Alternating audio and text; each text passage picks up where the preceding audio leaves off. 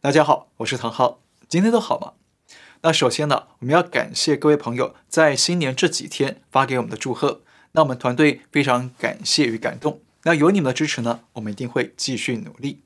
不过呢，有一个小变动哦，要跟大家说一下，就是我们优秀的剪辑师啊，最近请了年假，毕竟啊辛苦了一整年嘛，所以呢，我们团队会暂时的人力不足。那接下来两三周时间呢，我们会暂时减少更新节目的次数，那还请您见谅。好。今天我们要来跟您聊一个重点话题。今日主题：中共五大反常，全球要谨慎提防。那不知道你有没有注意到，二零二三年才刚刚来到，那中国国内就已经出现许多啊值得注意的新现象，而中共与台湾之间也有新的微妙变化。特别是中共那边呢，这几天出现了许多非常反常的新迹象，而每一个迹象背后都预示了。今年中国和两岸，甚至和国际社会会出现什么样的新走势？所以呢，我们就要带您来看这几个很不寻常的反常迹象。第一个反常，全面升级维稳，民间反抗更频发。习近平在去年彻底掌握了整个公安、检察和司法系统，也就是所谓的刀把子。他还在二十大报告上大篇幅地强调安全和斗争这两个关键词。那说穿了，他知道啊，自己虽然大权在握，但是呢，还有太多的不安全和不稳定。所以二十大之后，中共进一步升级了全国的维稳行动。特别是十一月底，全国各地爆发了白纸运动之后呢，那中共政法委召开全体会议，把白纸运动定性为敌对势力渗透破坏活动和扰乱社会秩序的违法犯罪行为。那中共当局准备要。切实维护社会大局稳定，也就是呢，要加强执法，升级维稳。那接着，在中共被迫放弃了动态清零、全面解封之后，那政法委又在十二月底召开了一次全体会议，声称要切实维护国家安全和社会稳定，对介意渗透破坏、造谣生事、扰乱社会秩序行为坚决依法处理。也就是说呢，在短短的一个月之内。中共的刀把子大军啊，就两次宣誓要升级维稳、整肃社会秩序，但是管用吗？似乎啊不太管用。首先呢，在跨年夜里，中国各地纷纷出现了大批的烟花侠，这些烟花侠呢，大量燃放烟花，故意违反当地的禁止燃放烟火的法规。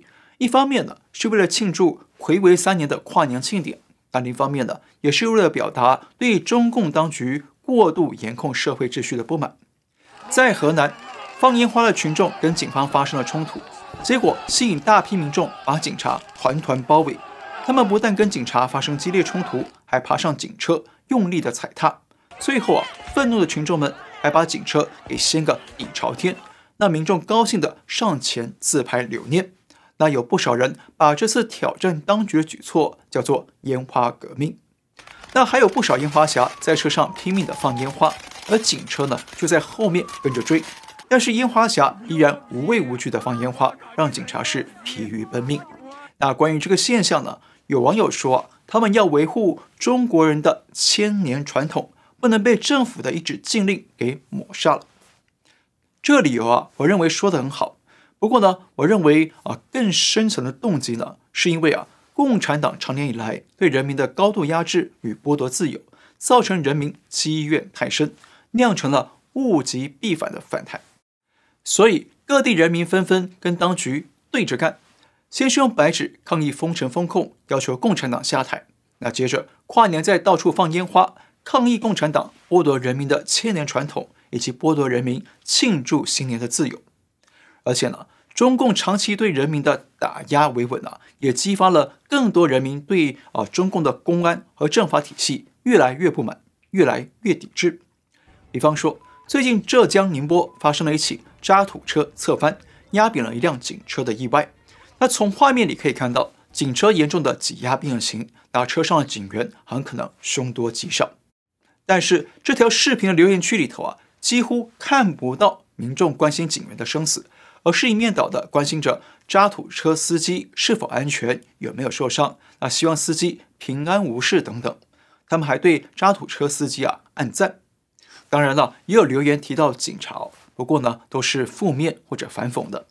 比方说，愿警车安息，愿警车里的死者平安，甚至还有人说希望警车坐满人，是谁帮我出了这口气等等。那换句话说，中共的维稳打手呢，虽然表面上看起来仗势跋扈，但是呢，在人民的心中啊，却已经变成过街老鼠，没人同情，没人认可。那反过来，人民还盼着这些维稳打手们呢，尽快的安息。那这种普遍的民怨与反弹心态啊，其实反映出了中国人民对共产党政府呢，已经越来越失去信任，而司法体系与人民之间的矛盾和敌意越升级越尖锐呢，就意味着大规模的群体抗争会更加的频发。这就是所谓的政治失信、社会失序、政府失德、社会失控。比方说，跨年夜当晚，南京的新街口广场。突然有成千上万的民众涌入，群众群聚到广场上的孙中山铜像旁边。那这个画面立马就被海内外某些评论人士啊解读是政治跨年，说是南京人民要通过向孙中山致敬来表达对中华民国和三民主义的向往，表达对共产党和共产主义的唾弃。不过呢，也有很多南京的民众反馈说，大家不必过度解读，因为啊，这就是南京人跨年的习俗。大家会挤到孙中山铜像底下跨年，因为那里的视角最好，是跨年的最佳 C 位。好，那不管群众动机是什么，但是我们大概可以推测，新街口的孙中山铜像呢，很可能不久啊就会被当局给强拆搬家了，因为孙中山是中华民国国父，是三民主义的创始人，这对中共来说太容易吸引反党反政府的群众到那里去做文章。但最重要的是，我们可以看见了。现在中国人民对于共产党的积怨是越来越升腾，越来越一触即发。在白纸运动之前呢，人民对于党的维稳行动是相当的敏感戒惧的。那一旦党中央有什么维稳的宣示和举措，那民间的抗争行动很快就会消停下来。但是白纸运动之后，一切似乎啊都变了，人民的抵抗勇气与决心是越来越涌现了。因此，中共越高喊维稳，人民就越反抗。越反弹越不稳。二零二三年，人民反抗共产党的抗争事件呢，势必会更加的频发。第二个反常，风光连任，大权独揽，新年贺词姿态却放软。习近平在去年二十大时候啊，不但风光连任，还一举碾压了团派、江派和其他反对派，还把胡锦涛给带出场外，凸显他权力不可一世的地位。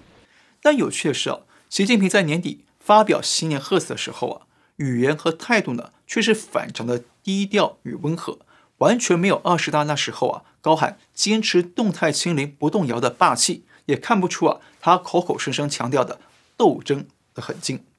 中国这么大，不同人会有不同诉求，对同一件事也会有不同看法，这很正常。或许有人会说。这是共产党的权术手段啊，有硬有软，软硬兼施，没啥奇怪的。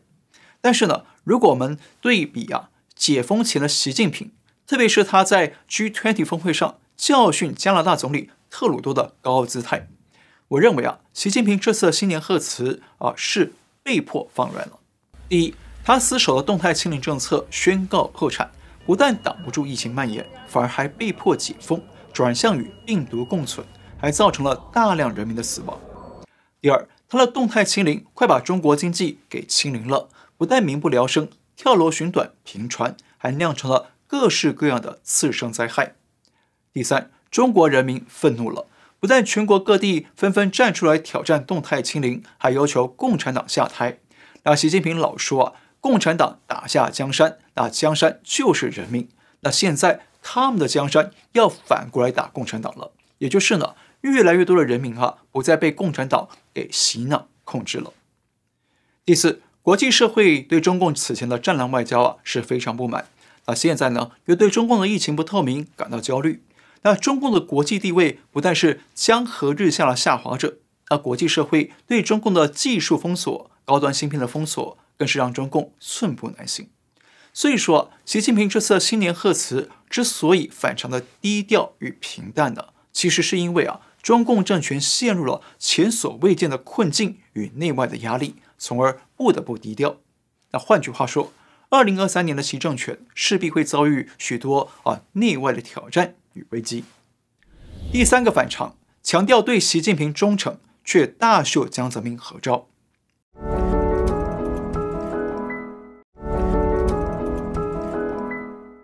我们上次说过，习近平在十二月底召开了中央政治局的民主生活会，在会上，习近平一再强调的就是忠诚，要求政治局成员都要对党忠诚，要坚定两个维护。那说白了，就是要所有人都对他忠诚，都要听令于他。那这一点呢，可以看得出来，他一方面呢积极的想要扩大集中权力、牢控权力，但另一方面呢，也反映出党内啊有人对他不忠诚。而且不是少数，对他构成了挑战，所以他才要这么大面积的公开强调啊忠诚。但是呢，很矛盾的是，习近平在新年贺词里头不但提到了江泽民，还特意在背景的书架上秀出了两张跟江泽民有关的照片。一张呢是他跟江泽民、胡锦涛的合照，也就是中共第三、第四、第五代领导人的合照。那另一张更罕见。是习近平的父亲习仲勋跟江泽民的合照。那大家知道，从习近平上任以来，江泽民手下的江派集团就一直是他的最大死对头，不但跟他争权夺位，还多次派人暗杀他。但是江泽民去年底死了，按理说习应该是欢天喜地才对，但为什么习不但要在新年贺词里提到江？甚至呢，还要拿出两张跟江有关的合照来对外公开呢。那很显然啊，这表明了两件事：第一，习近平这次二十大全面垄断权力，让党内很多人不服气，觉得权力分配不公平，认为习啊把党天下吞并成习天下，所以习近平要秀出三代领导人的合照来宣传他啊是继承共产党的正统血脉。第二。习近平在党内的最大反对派势力呢，当然就是来自江派。当然，江泽民已经不在了，所以呢，就是以曾庆红为首的江派集团。那江派很可能已经发动或者正在酝酿某些反击行动，所以习近平要搬出他啊、跟父亲习仲勋与江泽民的合照来宣传呢，他其实是愿意接纳江派的，愿意跟江派和平共处。那说白了，习近平搬出这些照片呢，正表明了。中共党内啊，在二十大之后呢，还是处于高度尖锐的斗争状态。因此啊，二零二三年中共内部呢，还是会继续上演各式各样的斗争与挑战。第四个反常，担心国内过年疫情蔓延，却加速对外开放。中国的疫情还在持续的高速蔓延与扩散。那有专家推算，光是北京就有一千八百万人染疫，那全中国可能有六亿人感染病毒。那换言之呢，中共在解封后的二十天之内，病毒感染率已经超过全球所有国家三年来的进度。特别是马上啊就要过年了，那中国的春运马上就要登场了。中共卫健委官员也对此啊表达了疑虑，担心呢几亿人的流动很可能会把病毒带回乡村，造成乡村爆发大规模的疫情。到时候乡村的医疗资源绝对是负荷不了的。可能会出现大规模的重症与死亡，而且呢，中国各地的死亡人数依然大量的激增。那各地的殡仪馆和火葬场已经负荷不了了，甚至还传出了有四川的钢铁厂向当地政府申请，希望承接殡葬火化的业务。但是呢，很矛盾的是，中共官方啊自己很担心疫情会在乡村大爆发，而且中国各地还有大量的人口死亡。但是这时候，中共却不断地加速对外开放边境，不但欢迎境外人士来访华，还加速开放中国人民去出国，甚至呢还传出了海关人员指导阳性的民众填写假资料就可以顺利的出境。那说穿了就是故意的放羊出国。所以，首先是意大利验出了有两架中国班机机上乘客有一半都阳了。那接着，日本又在十二月三十一号。在机场检验出九十二名阳性旅客，这九十二人当中有九十人都曾经到过中国，而台湾呢，也在一月一号针对从中国入境的旅客进行检测，发现阳性比率是百分之二十七点八，也就是每四人就有一人是阳性。那从这些检测数据来看呢，我们可以客观的说，就像我们此前预测的，中国的疫情确实正在通过人员的跨国流动向全世界传播，只是呢，将来会不会在海外酿成大面积流行呢？目前呢还不清楚。而且美国国务卿蓬佩奥也公开警告了，他认为中共正在刻意散播病毒，感染全世界人口，所以各国不应该让中国游客轻易入境。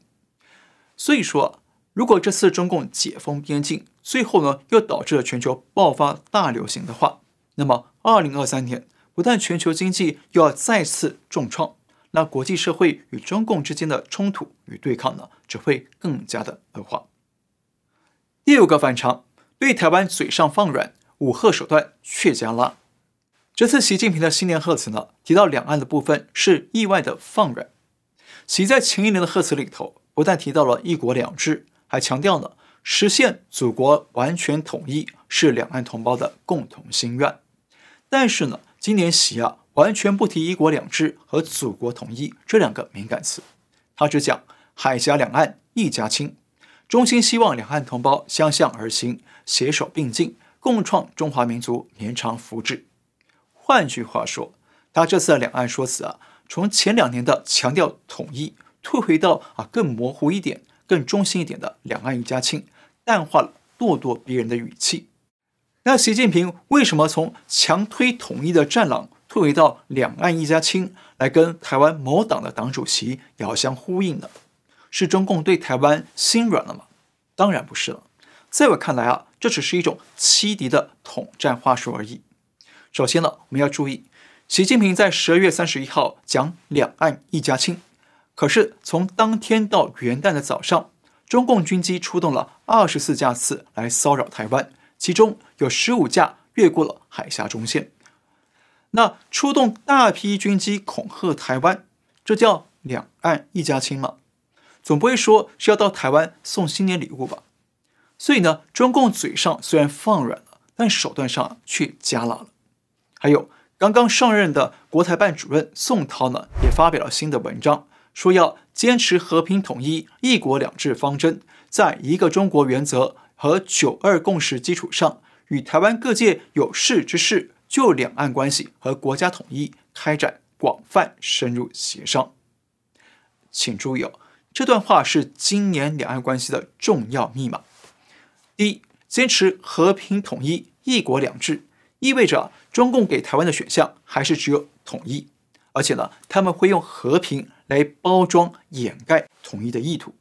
那换句话说，不论是共产党或者是台湾的亲共政党，从今年到明年出了台湾大选呢，都会用和平这个词来代称中共要的统一。第二，宋涛说。要与台湾各界有识之士就两岸关系和国家统一开展广泛深入协商，那这段很诡异哦。大家知道谁能代表台湾主权？当然是民选的台湾政府。那么中共说的有识之士会是现在的民进党政府吗？他们会跟民进党政府谈协商统一吗？应该不可能，对不对？